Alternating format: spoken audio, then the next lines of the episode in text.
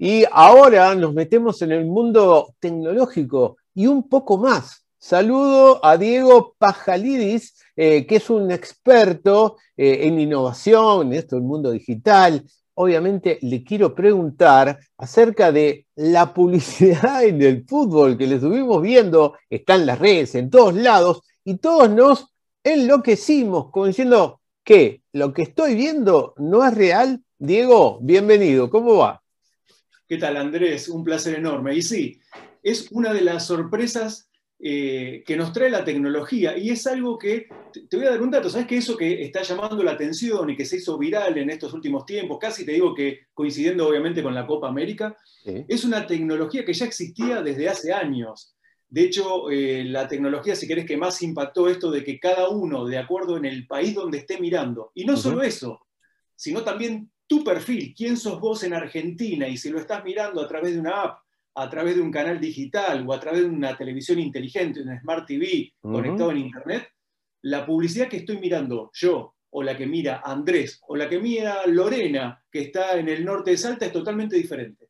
Mira, y, y lo que más ruido me hizo a mí y creo que a todos fue, bueno, en Europa pautan, porque se paga eso, publicidad, tal cosa, digo, bueno, habrá diferencia, pero el lío y el ruido y lo, fuerte es esto que vos decís, que si vos lo ves en tu smart en tu casa, ahí sentado en un sillón, yo lo veo por acá o por otro dispositivo, en la Argentina me cambia también. Eso es increíble.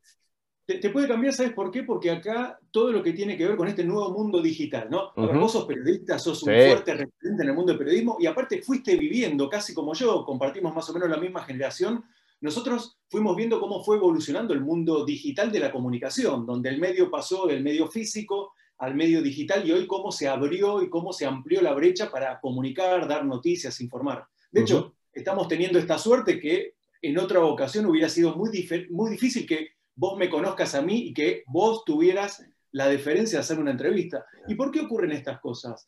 Eh, porque hoy tenemos que pensar como que estamos en una escarapela, ¿eh? para hacerlo fácil para el público.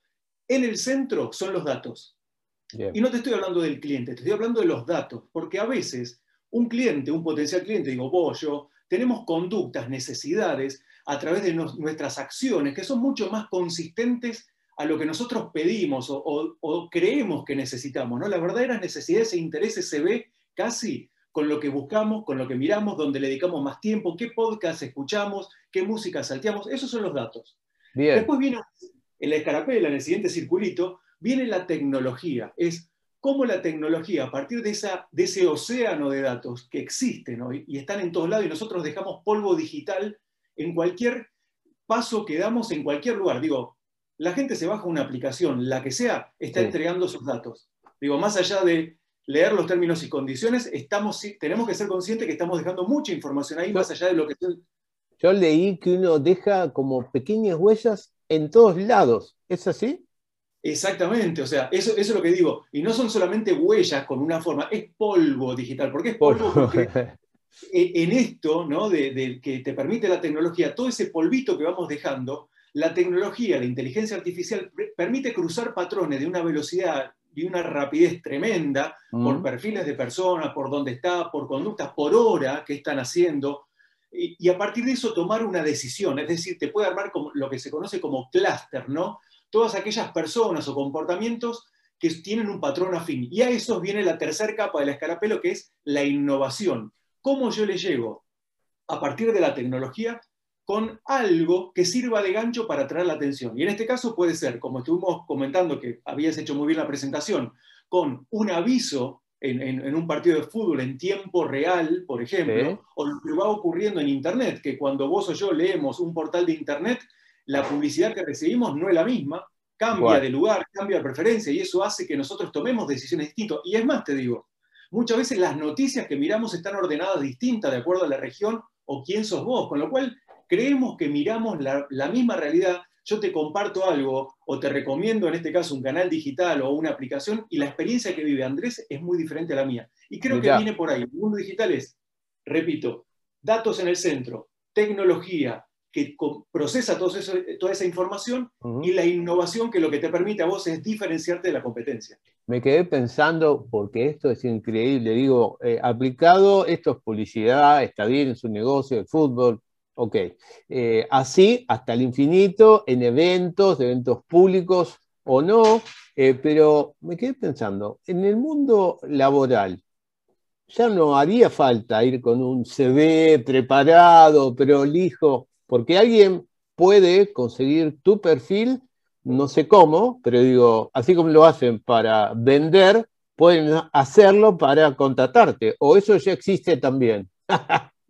Es, es está buenísimo lo que estás planteando. El otro día conocí una plataforma que es muy buena, si me permitís nombrar, se, llama Nawayam, Nawayam que es una plataforma que utiliza el gamification, o sea, el juego, para tomar patrones, es decir, te obliga a vos, te sacude el polvo de tu cuerpo a partir de hacerte vivir una experiencia, una historia, ¿no? Entonces, en la medida que vos vas participando de esa historia, vas demostrando tu conducta, esas cosas que no aparecen en un currículum, porque como vos decís, hoy vos ingresás, podés ver lo que dice un currículum, podés hacer o usar la inteligencia artificial para tomar datos y patrones de tu acción en las redes sociales, pero también existen hoy plataformas digitales que a través del juego pueden saber cómo Andrés o Mariela se comportan de una manera distinta frente a situaciones reales que ocurren en la vida. Que eso es muy difícil en las empresas cuando te están seleccionando, porque si querés la primera parte, hoy la tecnología te la acelera, puede procesar mucha cantidad de información. Ahora, no termina de ser lo que vos demostrás en las redes sociales. Ahora, ¿cómo vos te comportás y accionás frente a un desafío? Esto te lo está tomando hoy la inteligencia artificial. Fíjate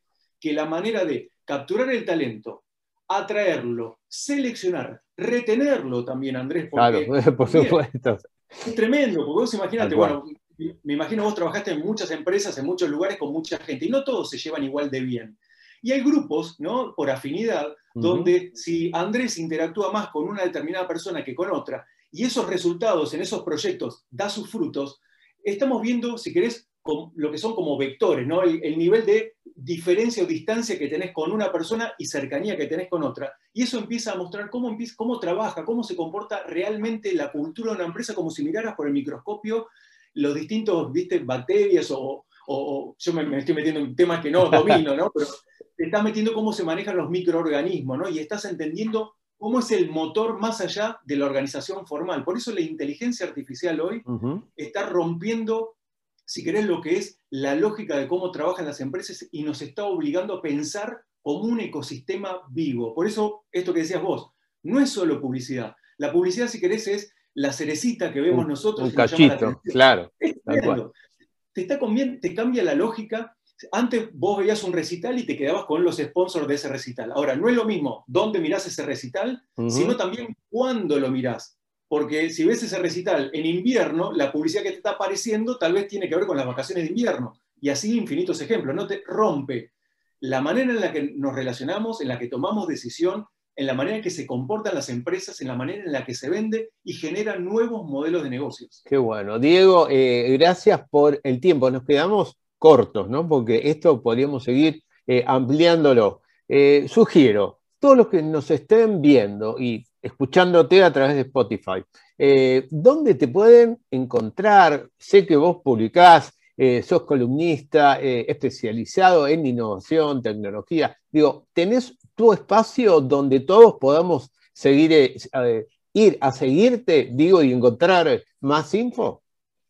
Estoy en todas las redes sociales, Andrés Diego Pajalidis, lamentablemente mi apellido es difícil, es así de difícil, pero lo bueno es que no hay muchos, así que me van a encontrar fácilmente en todas las redes sociales. Ahí voy compartiendo notas, obviamente si, si googlean pueden encontrar varias notas que hice en varios medios, entre ellas esta que me fue un placer enorme para mí poder haber tenido esta micro charla para poder hablar sobre lo que es el futuro, ¿no? que se está dando en este presente. Bien, estamos eh, en contacto. Diego, fuerte abrazo y más éxitos. ¿eh? Muchísimas gracias.